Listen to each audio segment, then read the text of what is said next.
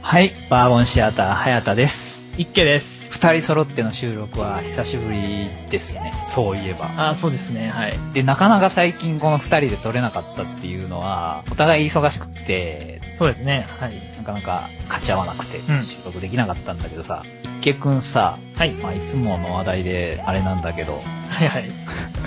仕事どうよはい。はい、え忙しそうやったけど。ー、そうですね、結構仕事いっぱいある感じですね。はい。毎日毎日書いておりますよ。書いてますかっていうか、散々今までその一家くんの仕事話をさ、はい。フリートークに持ってきてたけどさ、はい。あの、リスナーさん、ちょっと実は分かってないんじゃないかなっていうのあるかなと思ったんよ。はい。で、改めてさ、一家くんの仕事は何なのっていうことをね、聞いちゃっていいあ、大丈夫ですよ、はい。あ、一家くんの仕事は何ですかえっ、と、背景美術ですね。ほほ。というとまあ、アニメの背景美術なんですけど、はいはい。まあ、キャラクターがいますよね、アニメって。はい、いますね。キャラクターじゃなくて、その後ろの風景に当たる部分を絵で描く仕事ですね。うんうんうん。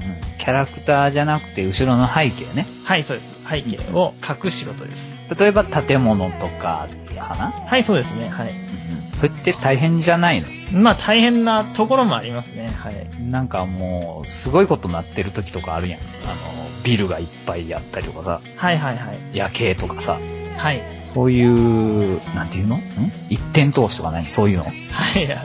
ありますね。で、書くわけそうですね、はい。でも今、早田さんがおっしゃったのは多分、その、絵がバーンとこう、見えるようなシーンだと思うんですけど、うんうん。そういう大変さがまずありますよね。そういう、あの、絵的に難しい画力が試されるはいはいはい。もはいのが、まず、それ一つ難しさとしてあって。はいはいはい。で、もう一個あるんですけど、おー、絵的なうまさが求められるのとはまた別に。はい、あの、背景美術ならではっていう感じのが、はいはいはいはまあ、背景美術って絵を描く仕事なんですけど、い。うんうん。最終的に映像作品じゃないですか。あー、アニメーションはまあ映像作品だよね。はい。それの一部分なんで、まあ、例えば、まあアニメーションの1話の中で、200枚、例えば教室が続くとか、うんうんうんうん。あるわけ。けですよ。 200枚続くっていうと何分とかなのえっ、と、賞味アニメーションって20何分じゃないですか。うん、22分、23分。まあ、それぐらいだよねぐ。らいですね。はい。多分200カットとか続けば多分15分強はそれに当たると思うんですけど。うん、うん、うん。そういうのがあるわけですよ。で、延々と教室の壁とか黒板とか地面とかずーっと書かなきゃいけないと。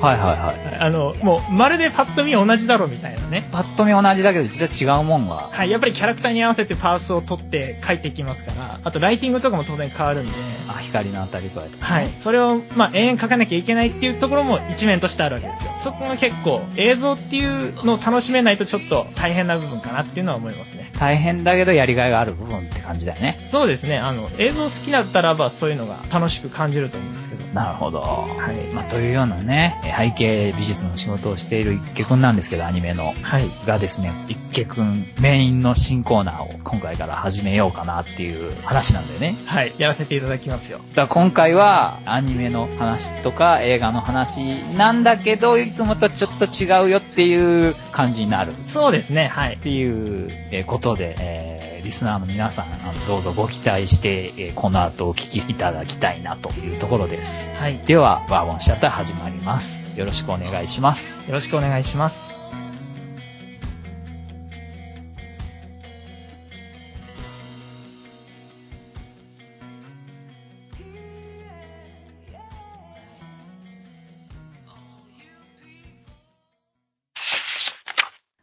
はい。では、一家くん新コーナーのタイトルをお願いします。一家のアニメのツボはどんどんパチパチパチパチパチ。パチパチパチパチい、始まりました。一家のアニメのツボです。えっと、まあ、このコーナーではですね、アニメ業界で働いている私一家がですね、アニメーション作品の、えーキャラクターデザインなどに焦点を当てて、えー一点集中で解説していこうかなと、そういうコーナーです。ほう。ということは、その、キャラクターデザインっていうところ一点集中して、今回はアニメについて話していくっていう感じはい、そうですね。ちょっといつもと違って面白いね、それ。そうですね、もう、ほんと一点集中で、そこだけを話しますから。まあね、キャラクターデザインって意外と深い世界なんで、はいはい、深いですよ、はい。そこは専門家からぜひお話を聞きたいですね、僕も。はい。じゃあよろしくお願いします。はい、よろしくお願いします。はい。はい。というわけで、始まりました。えー、今回は、今話題の軽音のキャラクターデザインについて見ていこうと思います。はいはいはいはい。で、さあ、まあ、一家くんも僕も、まあある程度アニメに詳しいから、キャラデザって言って一言でわかるけどさ、はい。あの、リスナーさんはキャラデザって何っていうところもあると思うんで、ああ、そうですね。はい。はい。あの、説明してもらえるといいかな。あはい。じゃあまあその前提からですね。えーキャラクターデザインっていうものはですね、まあアニメーションっていうのは、一人の人間が全部のキャラクターを描いてるわけじゃないので、うん、集団作業だからね。うんそうですね、集団でやってるので、その、一つ決まり事みたいなものが必要なんですね。このキャラはこういう形をしてて、こういう髪型で、こういう目ですよ、みたいな、その、設定が必要なんですね。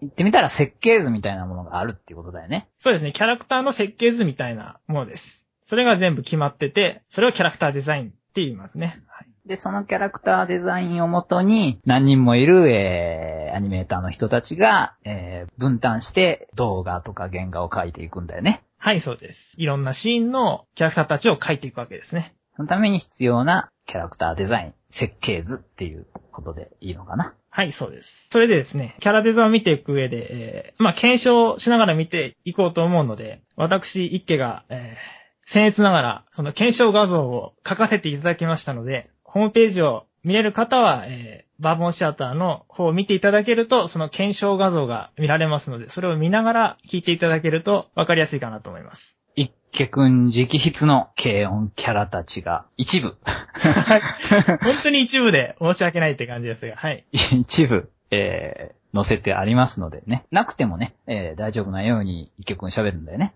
はい、もちろん、はい。それは、まあ、見られる方はぜひご覧くださいということで。見ていただくとより理解しやすいかなとはい。いうところですね。わかりました。はい。というわけで、軽音のキャラクターデザインを見ていきますけど、うん。まあ、今回はね、軽音のキャラクターたちの眉毛にポイントを絞って見ていこうと思います。ほう。というと、ゆいちゃんとか、みおちゃんとかの眉毛っていうことでいいのはい、そうですね。あの、メインキャラクター、えー5人の眉毛を見ていきますよ。ほうほうほう。5人っていうと、えー、ゆい、みお、えー、りつ、むぎ、あずさ。はい、そうです。え、あずにゃんの方が良かったはい、どちらでも構いませんよ。残念ながら、アズニャンの画像は用意できなかったんですけど、それは残念。今回はね、麦、ミオ、リツ、ユイの画像は用意したので、はい。見られる方は見ながらっていう感じで。まあ大体ね、でもその画像がなくても一度見ていられればなんとなくわかるんじゃないかな。特徴のあるキャラクターデザインだからね。そうですね、はい。僕もなんとなく頭の中で考えながら聞きます。はい。でですね、この4人の軽音メンバーの眉毛を並べた時に、まあ一番特徴的なのってまず、麦だと思うんですよ。麦ちゃんね。はい。あの、極太眉毛ね。はい、極太のすごい太い眉毛。これも一番最初に、一番最初っていうか一番目立ちますよね。そうだね。軽音メンバー並べた時に眉毛っていう点ではすごく目立つね。太いし。はい。まあ、太い眉毛ではあるんですけど、えー瞳の大きさとの対比でちょっと考えてみた時に、うんうん。瞳の大きさの半分ぐらいの太さだと思うんですよ、麦ちゃんって。うんうんうん。で、それってまあ大体人間と一緒なんですよ。実在ああ。の人間と。対比的に、はい、対比的に言ったら。あの、一見太く見えるけど、はい、まあ太くは見えるんですけど、人間として見たらそんなにおかしくないという太さではあるんですね。おー意外だね、結構。はい。だから可愛いって思えるんだと思うんですよ。なんか、どっかの話数で、なんか、プリクラ撮ってる話数だったと思うんですけど、はいはいはいはい、あったね。うんうん。それでなんか落書きしてましたよね、なんか、むぎちゃんの眉毛に。うんうんうんうん。それでさらに太い眉毛をなんか描いてたような。うんうんうん。なんか、貼り付けるだかなんだかみたはいいな。はいはい。あそこまで行くとちょっと可愛くなくなっちゃうというか、その、キャラにはなってこないと思うんですけど、これぐらいの太さって結構ありなんですよね。はい。はいはいはいはい。記述として考えた時にですね。でそれが一つポイントであって、まあもう一つは、えー一筆書きで書けるなんか綺麗な塗りであることっていうことですね。綺麗な形ってこと綺麗な形ってことですね。はい。むぎちゃんはそんな感じです。 はいはい。確かにね、綺麗に、こう、一筆で描けそうな、なんかもう三角ぐらいの勢いでそうですね。三角に見えますね。はい。描けそうな感じのね、確かに。細いのより逆に描きやすいんじゃないかなっていうそれはありますね。はい。感じはするね。まあ、むぎちゃんはそういう眉毛ですね。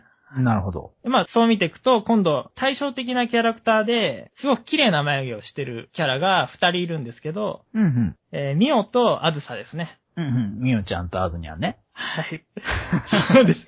俺やめた方がいいい。や、全然愛でしょ。はい、そうです。ミオとアズなんです。はい。で、まあ、その、ミオとアズさんなんですけど、まあ、麦とは対照的にも、かなり細い眉毛ですね。うん、細い。はい。細いんですけど、やっぱりポイントは、一筆書きで描ける、綺麗な眉毛ってことですね。そこがすごいポイントで。ポイントね。一筆書きで書ける、えー麦と近くて、形があるって感じだよね、やっぱり。そうですね、はい。で、それで、麦との比較なんですけど、まあ、麦を、さっき人間との対比で、そんなにおかしくない比率だよって言いましたけど、まあ、あれをデフォルトの眉毛の太さとして考えた場合、ミオとアズサっていうのはやっぱ、あー眉毛を手入れしてる、整えてるというか、うん、うん、うん、描いてる、化粧をしてる、うん。うん、うん、うん、うん、うん。綺麗な、細い眉毛だよっていうデザインになってくると思うんです。あ、なるほどね。あ、そうか。だからその、デザイン的に、化粧を意味してるっていうことね。この眉毛の形が。そうですね。はい。やっぱり違うなら違う理由があるので、それはやっぱり化粧だと思うんですね。おー。でですね、次のキャラクター見ていこうと思うんですけど、となると、次はゆいちゃんなんですね。はいはいはい。はい。ゆいちゃんの眉毛、えー、この流れでいくと、結構特徴的な眉毛をしてるんですよ。してるね。はい。まあ、どういう眉毛かっていうと、線が3本ある、ちょっとこう、バッバッバッと重なったような眉毛になってるんですね。なってるね。はい。えー、寄った時なんか特にわかるよね。はい。顔が大きく映る画面とかだと分かりやすいですね。そういう風に書かれてるね、確かに。はい。で、これがどういうことかっていうと、まあ、まず、ミオとアズサとの比較で、塗りじゃないって違い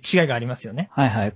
形が、えー、なくて、はい。線であるっていうこと、線ですよね。線の集合ですね。はいはい。三つの線の集合が眉毛に見えてるっていうことだよね。はい。何を意味してるかっていうと、これは眉毛が薄いっていう表現だと思うんですね。うん、うん、うん。薄い。でそれはなぜかっていうと、皆さん絶対見たことある漫画でちょっと説明しますね。漫画って、あの、スクリーントーンっていうものが貼られてて、例えばその濃い服の色とかに、なんかそういう色がついてるみたいに見えるじゃないですか。うん、スクリーントーンで色がついてるみたいにね。はい。灰色が塗ってあるな、みたいな。あのトーンって、あの、まあ、すごい近くで見ればわかるんですけど、黒い点の集合なんですよ。なるほど、なるほど。ドットの集合ね。ドットの集合です。その比率の割合によって、薄くも見えたり、濃くも見えたりするんですけど、あー、なるほどね。その点がいっぱい集まってれば、えー、濃く見えて、そうです。点が集まりが大きいと、はい。薄く見えるっていうことだよね。はい、そうです。点の数が少ないと薄く見えるってことですね。で、濃さとしてね。はい、そうです。遠くから見た時に薄く見えたり、濃く見えたりするわけですねっ。ていうスクリーントーンがあると。はい。漫画ってそういうスクリーントーンが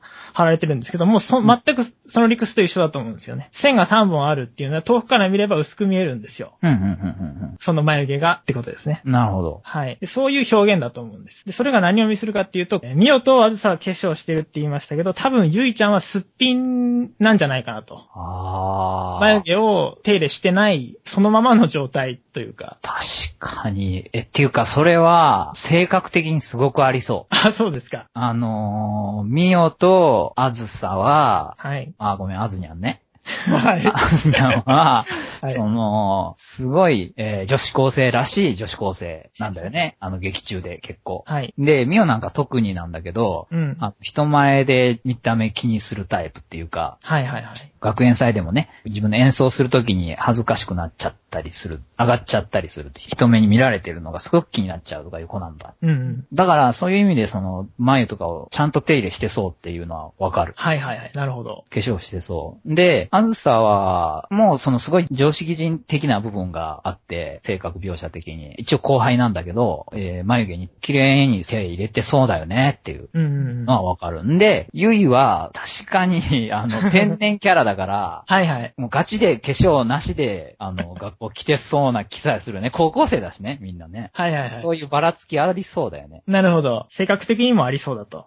性格的にありそう、すごく。 なるほど。あの、すっぴんっていうことでいいんだっけはい。ゆいちゃんはすっぴんだろうなっていう。確かに、その眉毛はすっぴんの表現っぽいね。はい。まあ、ゆいちゃんの3本の線は多分薄さを表現してるんじゃないかなということですね。で、最後にですね、りつちゃんなんですけど、はいはい。これもまた、ゆいとは違うんですよ、眉毛が。うん、うん、うん、うん。というと、りつも、あの、3本の線で眉毛が表現されてるんですけど、うん、確か線っぽかったよね、彼女も。はい、線なんですけど、3本な部分って眉毛の根元だけなんですね。うん、うん、うん。根元っていうのは顔の中心ですね。中心側だけ3 3本になってると。はいはいはい。実践で3本になってる部分が根元付近だけ。はい。1本の線で眉毛がちゃんとあって、あと短い2本の線が根元付近にあるっていう感じですね。これはですね、まあ、ゆいちゃんはすっぴんって言いましたけど、りっちゃんは眉毛のこの先の方だけは手入れしてるんじゃないかなと。なるほどね。はい。えっ、と、眉先だけ整えてるっていう感じですかね。うん。あ、整えはしてるって感じだよね、だから。はい、そうですね。だから、ミオは化粧まで行ってるけど、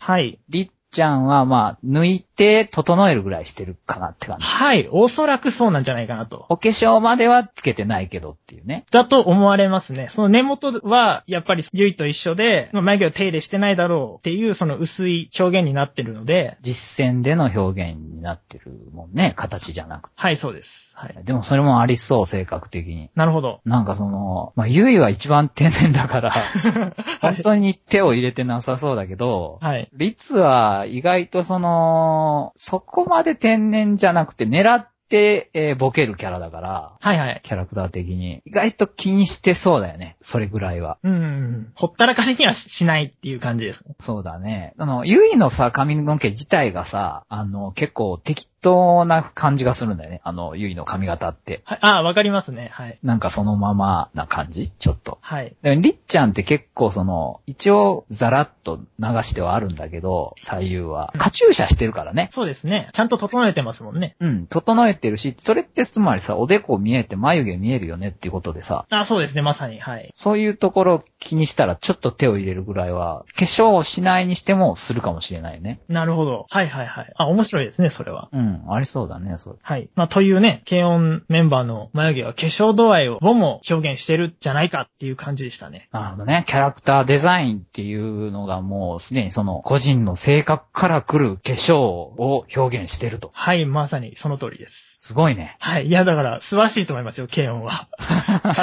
あ、でもなんていうの、今日はにじゃん。はい。で、やっぱ作画アニメ作画アニメって言われてるけどさ、はい、そうですね。うん、結構その、わからないんだよねっていうのがあってさ、作画アニメって言われても凄さってさ、はいはい。もうガイナックスみたいに動いて、ドワーみたいなことじゃないからさ、そうですよね、はい。意外と日常芝居でさ、軽音なんか特に。うんうん。どこがすごいのって言われて意外と言い表せないけど、そのキャラクターデザインっていうね、眉毛のところでそんな表現をしてて、それってさっきも言ったように設計図なわけで、はい。毎回のその絵に現れてるってことだよね、それが。はい、そうですね、はい。どのシーンでもなってますね。どのシーンでもそれを反映しているわけですよね。はい。そらすごいわ。はい。で一応、だって一緒の形とかで収めるよね、割とね。あの、いろんなアニメ。 ここまでやるアニメは多分他にほとんどないと思いますね。ないよね。ある程度差はつけるけどっていうところで。そうですね、はい。ここまで緻密なあの差はつけないと思いますね。ね、しかもその性格に即したっていうデザインっていうね。はい。まさに映像が何たるかっていうのをちゃんと理解して、ちゃんとキャラデザを表現してるなっていう感じですね。そしてそれを毎回反映できる力量があるというはい。恐ろしいことですね。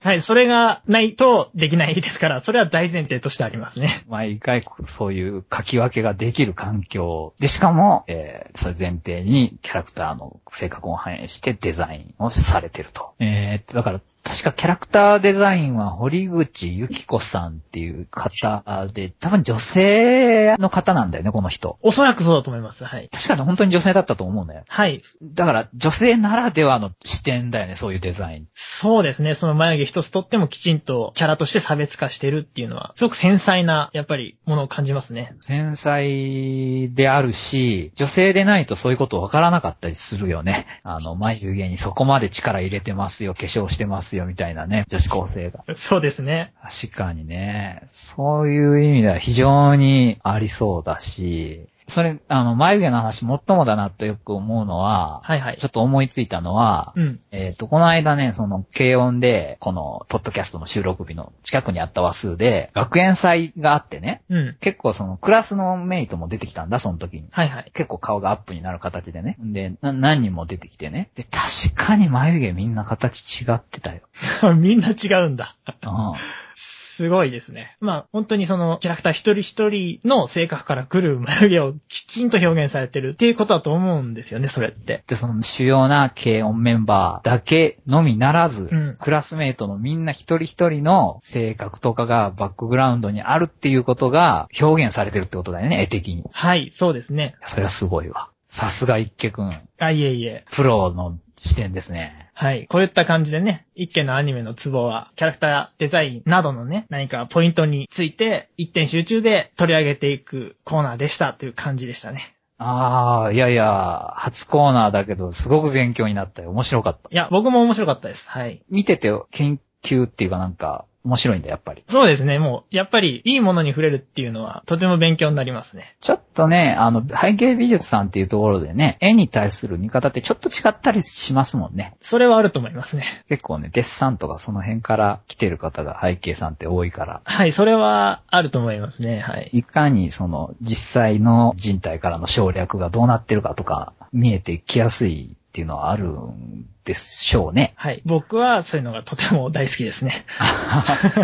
なるほど。はい。面白いですね。じゃあ、このコーナーは今後もそういう感じで、いろいろこう、アニメーションのデザインなんかを一見君視点で見ていく感じっていうことで。はい。そんなコーナーにしていこうかなと思いますよ。なるほど。皆さんどうぞお楽しみにというところですね。はい。以上、一家のアニメのツボでした。はい。というわけで、前半は一家のアニメのツボを、えーお送りしましたが、この後ももう一つ新コーナーがございます。それも、一家くんのコーナーですね。はい、そうです。では、タイトル名をお願いします。はい。一家のイケイケイラスト講座。おー、イラスト講座ですか。はい。イラスト講座です。はい。というと具体的に。はい。私、池がですね、まあ、どうやって絵を描いていいかわからない方に、えー直接絵に修正を入れる形で、えーアドバイスしていこうかなと。おー、ということは、その、リスナー参加型を目指すっていう。はい。その通りです。えーリスナーさんの投稿があって、成立するコーナーですね。はい。あ、もう、送ってきてもらわんことには始まらんという。はい、まさにそうです。あの、イラストの講座なんで、やっぱり先生と生徒役がいないと始まらないので、あ、もちろんね、その、えー、先生と生徒以外の方も聞いてて、ポイントなんかがね、わかるようにはしてもらえるんだよね。はい、そこはもちろん、はい、絵の仕組みなんかを知れる一端にはなるのかなと思います。というとね、いろいろね、あの、アニメーションだけじゃなくて、いろんな映画とかもね、いろいろ面白い見方できるようになるっていうことあるよね、そういうことをすると。はい、それはすごくありますね。いろいろね、構図とか、いろいろって、ね、アニメに限らず映画とかでも結構重要だったりするんで、はい、そうですね。そういうのがね、書き方っていう方から意外と見てみるのも面白いかなって今聞いてて思ったね。はい。でですね、第1回なんですけど、えー当然、リスナーさんからのお便りはございませんので、はい、もちろんそうですね。はい。でもですね、えーちょうど敵役がいたので、第1回のイラストはその方に描いてもらっています。まあ誰かというと、はい。私、早田でございます。はい。はい。ハヤトさんに描いていただきましたね。はい。ということは、どういうことかというと、私も、えー、どう絵を描いたらいいかわからない人ということでございます。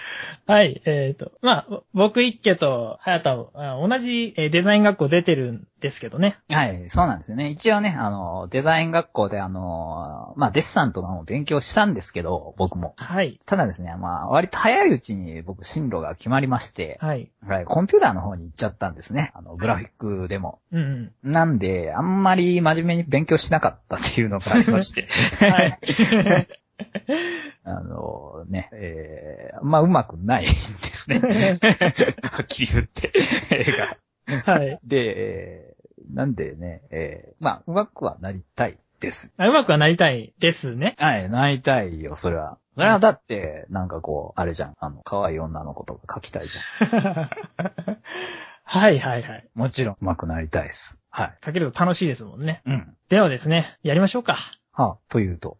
早田のロードトゥアイコン。はんいや、それはあんまり聞いてなかったけど、 い、始まりました。なんか今エコーがかかったかかかってないか、みたいな。 はい。その、何、コーナーないコーナー的なものは何かなこれは、まあ、まさに、読んで字のごとく、ロードししていこうじゃないかと、うまくなっていこうじゃないかと、はあ、はあはあはいは。あ私がビシビシ教えていきますよ。はあはあロード、うん、わかわかるけど、その、あアイコンっていうのは、あれかな何、何のアイコンかなあ、ツイッターのアイコンですね。あー、あっこは確かに僕も変えたいとは思っとるよ。はい。イラストを描いていらっしゃいますが。うんうんうん。これはね、ちょっとごまかし入ってるからね。自分で言うのもなんだけど。はいはいはい。あんまり全体を見せると可愛く描けてないの で、あの、ちょこっとだけ描けて意味が通じる部分だけを、えー乗っけてます。あのアイコン。 はい。切り取って見せてるって感じですね。そうですね。はい。あの、だからあそこ、可愛い女の子とかにできたりすると、えー、潤いがあるんじゃないかなと。いいですよね。バーボンシャータ的にも、すごくいいじゃないですか。ね。あの、もしね、なんかそういうの、アニメとかのクラスターの方からね、はえいー、来てくださった方なんかにはね、ツイッターでね、繋がっていただいている方にはアイコンもね、ちょっとタイムライン上で、ちょっと潤いがあるんじゃないか な。はい。やっぱりね、はい。可愛い女の子がいれば、嬉しいですもんね。そうそうそうそう。ね。リスナーさんの投稿が来たら、えーそちらをもう最優先でやっていこうと思いますが、はいはい。それが来るまでは、はい。ハタさんのロードトゥーアイコンが永遠と続く と。それは、ちょっとしんどいっすね。 いろんな意味でちょっと、一応デザインがこう出てたりするんで、その辺肩書きでやってるんでしんどいっす。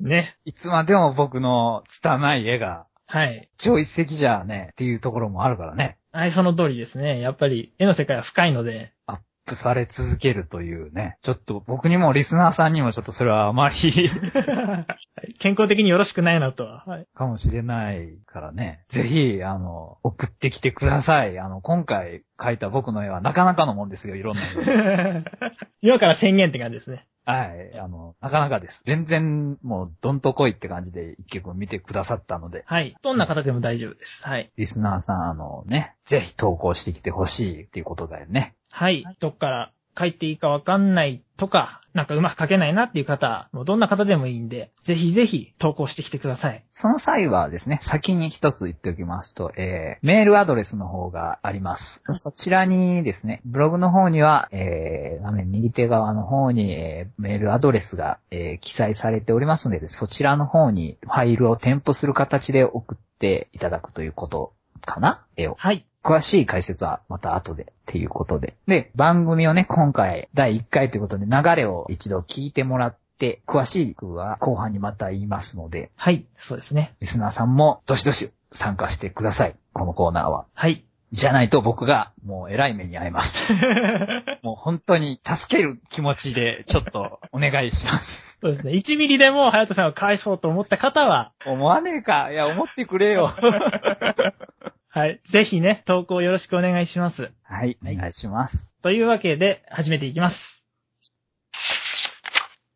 はい。始まりました。えー一家のイケイケイラスト講座でございます。このイラスト講座のね、まず、あの、決まり事をお話しします。はいはいはいはい。まあ、書いていただく際の注意点は2つあるんですけど、うんうん。まず1つは、えー写真を見て書くこと。写真を見て書く。はい。あの、実際の人物を撮ってある写真っていうことかな。はい、そうなんですね。えー絵はやめてほしいんですね。絵を見て絵を描くのではなくて、写真に写った人物を見て、えーその人物をイラストに描いてほしいということですね。はい、そうです。実際の人物の写真を見て描いてほしいんですね。絵を見て絵を描くっていうのは、まあ、それはそれでもちろん勉強になるんですけど、え結構実は難しいのと、ああ、絵を見て絵を描くことが実は難しい。はい。あと、これはイラスト講座っていうことで、あの、絵の勉強をしていくっていう意味では、はいはい。写真からイラストにしていくっていう方が勉強しやすいので、なるほど。差がわかるからね。そうですね。その何をどう絵にしたのかっていうところを僕が見たいので、そういった意味で、えー実在の人物の写真にしてください。了解しました。あともう一点なんですけど、えー18金はご遠慮くださいえ。っと、そこはね、裸体とかは別にその、絵の勉強としてはすごく、デッサンとかね、えー描くときにははい見て、えーそういうのを学校でもして、別に全然いいことなんですけども、はいうんむしろ勉強になるんですけども、そうです。まあ残念ながらですね、えーっと、その描いていただいた絵の方をですね、ブログの方に載せることが、えー規約上できないということがございまして、残念ながらですね、えーあの、裸の方はご遠慮いただいて、着衣の人物を元に絵にしたものを、えー送っていただきたいと思います。はい、お願いします。それが、えー写真についての、えー説明です。元になる写真についてですね。はい。そうです。えっと、もう一点内容的なことで、枠をきちんと決めて、その枠内をきちんと書き切ってください。はい。まあ、よくね、なんかそのノートの切れ端とかにこう、顔と首だけなんとなく書くみたいな落書きって結構すると思うんですけど、うんうん。そうではなくて、えーちゃんとどういう枠で、どういうイラストを入れていくかっていうのを枠を決めて、入れ方も決めた上で、きちんとその枠内で書き切ってください。枠を作ると、とりあえず。はい、そうですね。その中でイラストを描いてくださいと。はい、そうです。なんか顔が書いてあって首がなんか消えかかってるみたいなのは、ちょっとご遠慮ください。あの、あくまで顔が描いてあるならあるで、枠の中に描いてあって、首が切れてるなら切れてるで、枠で切れてるっていう状態であってくださいと。はい、そうです。はい。まあ、えーその辺ね、少し、えー言葉では分かりづらいかもしれませんが、よろしくお願いしたいのと、ブログの方にですね、えー参考に今回の、えー僕が描いたイラストなども載せておりますので、ぜひ参考にしていただいて送っていただけるとありがたいです。はい、そうですね。えっと、早田さんはね、あの、顔のアップを書かれてるんですけど、あ、今回ね。はい、今回。えっ、と、別に全身でも構いませんし、その、枠が、早田さんは正方形の枠で撮ってるんですが、これは別にあの、えー長方形でも A4 サイズなどの長方形でも全然構わないし、その辺は決めていただければ自由にやってもらって大丈夫です。自由にやってもらって結構なんですが、実践として四隅の枠を作ってくださいと。そうですね、はい。了解しました。はい。あ、あとですね、カラーイラストでも大丈夫です。その場合は、色の話なんかもアドバイスさせていただくので、なるほど、専門家として。はい。まあ、色なしでも、色ありでも、どちらでも大丈夫だよということを。今回僕は白黒で書かせてもらいましたけど、カラーでも大丈夫ということで。はい、そうですね。では、始めていきますので、よろしくお願いいたします。よろしくお願いします。はい。というわけで、ハ田さんのイラストを見ていきたいと思うんですけど、今回写真を見て、ハ田さん描いていただきましたが、これは誰でしょうか声優の夏香香織さんの写真をモデルに書かせていただきました。はい。えーっとですね、夏香香織さんっていうのは、公共詩編エウレカセブンっていうですね、はいはい。ボンズが2005年にですね、やったアニメーションで、えー主役級というかヒロインですね、の、はいえーエウレカ役をされていた方です。はい。で、まあ、なぜ選んだかというとですね、えー、まあ、親近感が湧くということです ね。アニメクラスターの人間として。はいはい。ということで、あの、見本にさせていただきました。はい。でですね、えっと見本にした写真なんですけれどもね、元の写真を見たい方は、えー Google の画像検索なんかで、夏香香織さんと、えー入れてもらってですね、検索していただければ、似たような構図のものがちゃんとあるはずなので、はい。 似たように書いているつもりなので、構図としては、あの、見つかるかと思います。で、えー参考にしてください。よろしくお願いします。ちょっと古い写真なんですよね。あ、そうですね。ちょっと、あの、一つ、そこはありますね。現在の夏香さんの写真ではなくて、おそらく若い頃の夏香さんの写真を見たので、はい。えー今より少しね、あのーぽっちゃりされてる写真だったので、今はもっと細くなられてるので、それを元に修正されてる一家くんの絵も、それに準じているので、現在の夏香さんに似ているかというとそういうことではないので、そこはご注意いただけると。はい。わかりました。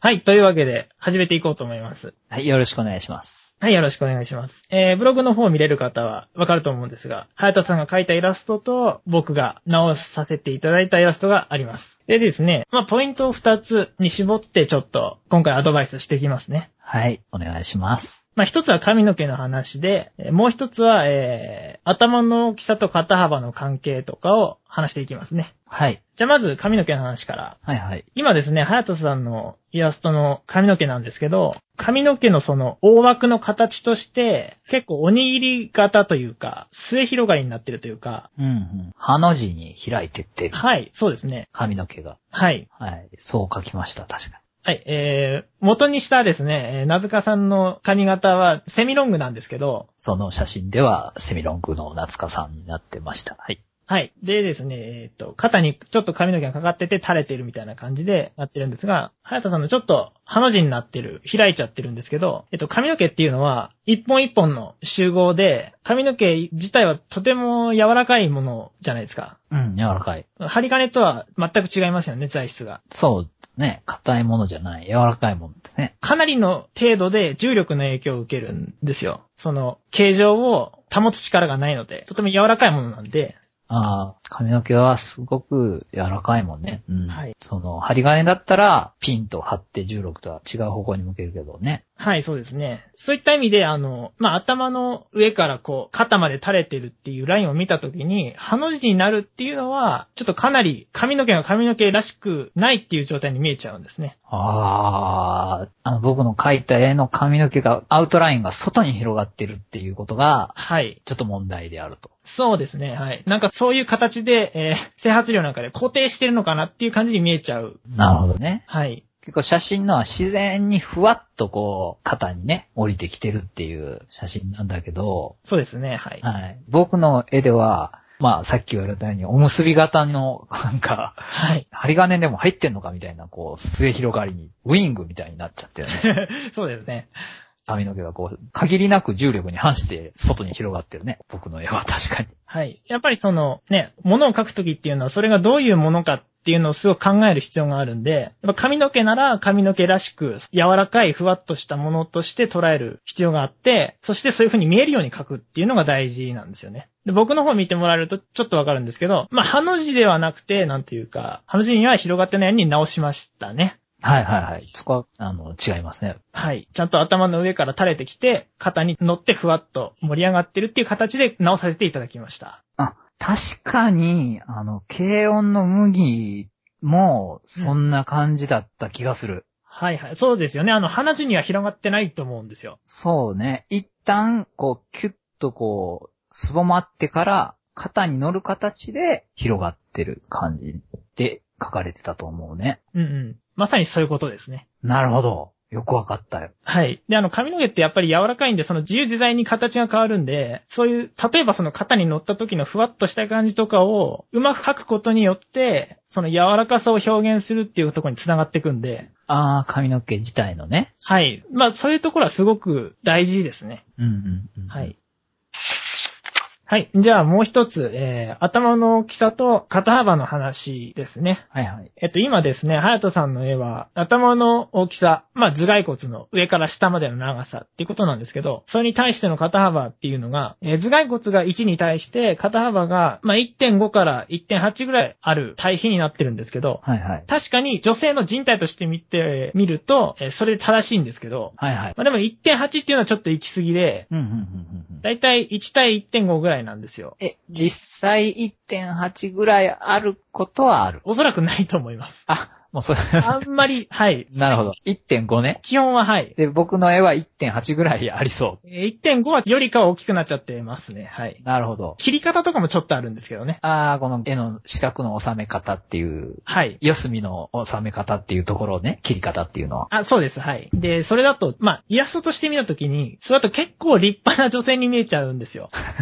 あ、画体がいい感じに見えると。はい。あの、例えば男のキャラクターだったら英雄型というか、急頭身ある、がっちりしたみたいな、そういう骨格になっていっちゃうんですね。やっぱりその、実際の頭身と同じ頭身で描いちゃうと。うんうんうん。はい。。まあ、アニメなんか見てるとわかると思うんですけど、足がものすごい華奢だったりとかしますよね。するする。まあ、あれぐらいの方がすごくイラストとして映えるので、対比をそのままやっていくんじゃなくて、少し華奢な方向でやっていくと、あの、女性らしく見えますね。あくまで女性を描いてるわけだから。はい、そうです、そうです。女性らしく描くべきと。はい、そうですね。で、それには僕の絵はちょっと肩幅が大きくて男っぽいよと。はい、そうですね、はい。で、そこはもうちょっとか細い女性らしい印象にした方がいいから、えー、一家くんが描いたみたいに、もうちょっと肩幅を狭めてやるといいと。はい、僕はまあ、頭1に対して1.3程度で書かせてもらったんですけど、まあ、大体それぐらいでも全然成立するということで、人体的には1.5でも本来女性ではあり得るんだけど、はい、絵としてね、はい、そうですね。女性らしさっていうのを表現するときに、ちょっと1対3ぐらいにしてる方が、まあいいよねっていう。はい、そうですね。実際可愛いね、その方が。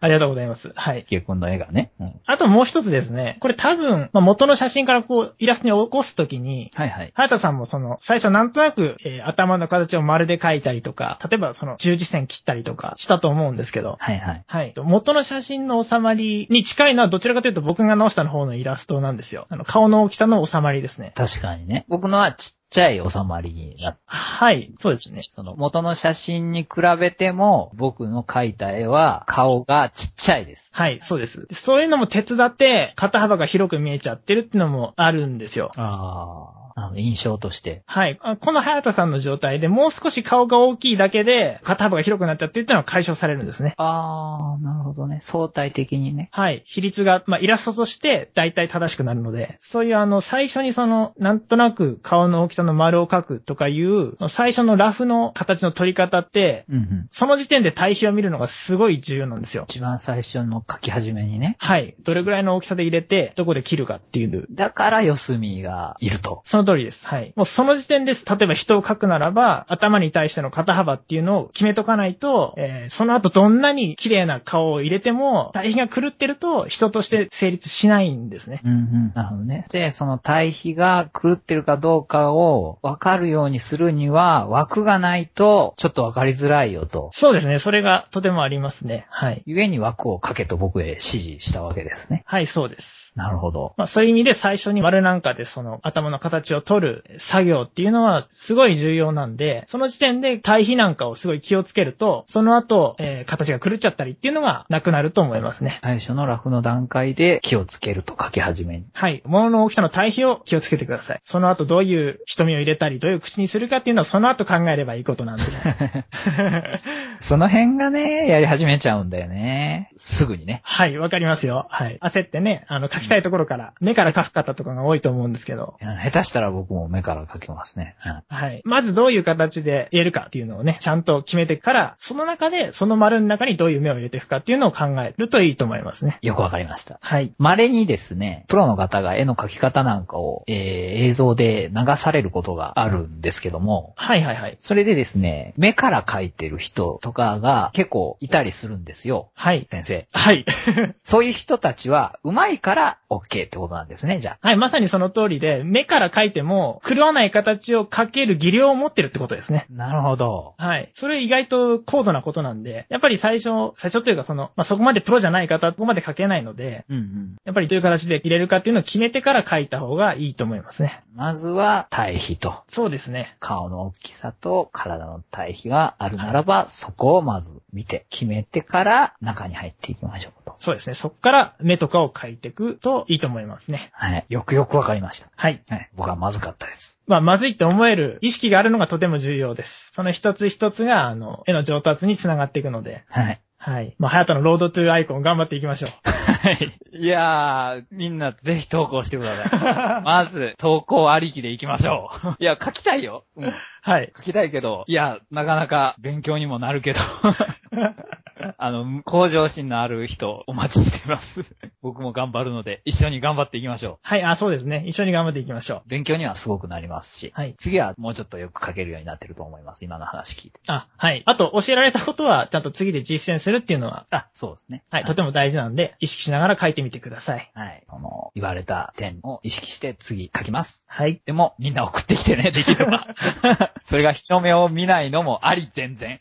そうですね。はい。もうリスナーさん最優先なんで、えー投稿お待ちしております。はい。投稿よろしくお願いします。はい。というわけで、えー、一家のイケイケイラスト講座でした。はい。ワーボンシアター。今回は、イッケくんの新コーナー2つですね。はい。えー、アニメのツボとイケイケイラスト講座。はい。新コーナー2つ始まりましたけど、えー皆さんいかがでしたでしょうかお楽しみいただけたら幸いですけれども。えーこのコーナーね、どちらもしばらく続けていきますので、何卒ご感想とかね、メールやブログのコメント欄、もしくはツイッターで教えていただけると嬉しいです。はい。よろしくお願いします。はい。で、まあ、メールというお話が今ありましたけども、はい。このバーボンシアター初めて、えー、賞味10ヶ月くらい経っておりますが、実はこの度初めてメールが来まして、 はい。 初メールでしたね。初メールが、えー10ヶ月目にして来ました。はいえー実はそんなもんなんですけど、 はい。ツイッターとかで反応いただいていることが多いので、えーメールがなかなか今までなかったというのがありまして、はい。初めてメールをいただきまして、非常にね、えー嬉しかったんですけれども、これがまたちょっと驚いたことにですね、えー米国、アメリカですね、在住の方からのメールでして、はい。非常にびっくりしたというかね、はい。嬉しいと同時にびっくりしたって感じでしたね。そうですね、本当にものすごく嬉しいっていうのと同時にもう驚きで、えーワールドワイドウェブだなっていう。ネットラジオの凄さを痛感しましたよ ね。うん、痛感したね。いやいやいや、いいくらなんでもアメリカから来るとは思わなかったっていう。そうですね、ちょっと予想外でしたね。うん、びっくりで、なんですけども、とにかくね、あの、感想のメールをいただきまして、すごく嬉しかったっていうのがありまして、はい。はい。もう、これぐらいテンションが上がるという、思わず新コーナーもやってしまうぐらいの、えーはい喜びようになるので、実はあんまり来てないメール、えーぜひぜひね、送っていただければと思います。はい。一家が担当したですね、新コーナーの方の感想なども、ぜひぜひお待ちしていますので、よろしくお願いします。うん、それ欲しいね、ぜひね。イラスト講座の方の、絵の方も、えーお待ちしてますので、はい。はい、そうですね。イラスト講座も含めですが、バーボンシアターは常にリスナーの皆さんのご意見、ご感想をお待ちしております。番組のブログ、コメント欄、もしくはツイッターをフォローしていただくか、ブログ右手側にありますメールフォームからの投稿、もしくは記載されているメールアドレスに直接お送りください。一家のイケイケイラスト講座も同じアドレスに送っていただけるとありがたいです。書いていただいたイラストと、えー元になった写真を添付する形でメールしていただけるとありがたいです。はい。それでは、バーボンシアター、今回もお聞きいただきありがとうございました。早田でした。一家でした。ありがとうございました。ありがとうございました。